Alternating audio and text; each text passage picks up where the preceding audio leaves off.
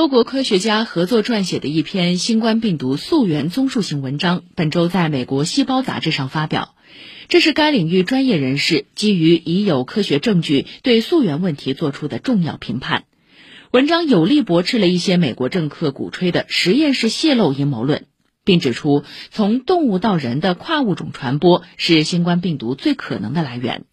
文章表示，目前没有证据表明新冠病毒起源自实验室，没有证据表明任何早期新冠病例与武汉病毒研究所有任何联系。相较于野生动物贸易中经常发生的人与动物大量频繁接触，实验室来源这一路径极不可能。如果不能通过合作与认真协作的研究全面调查新冠病毒的人畜共患起源，世界未来面对由同样的人类活动引发的大流行时，将依然脆弱。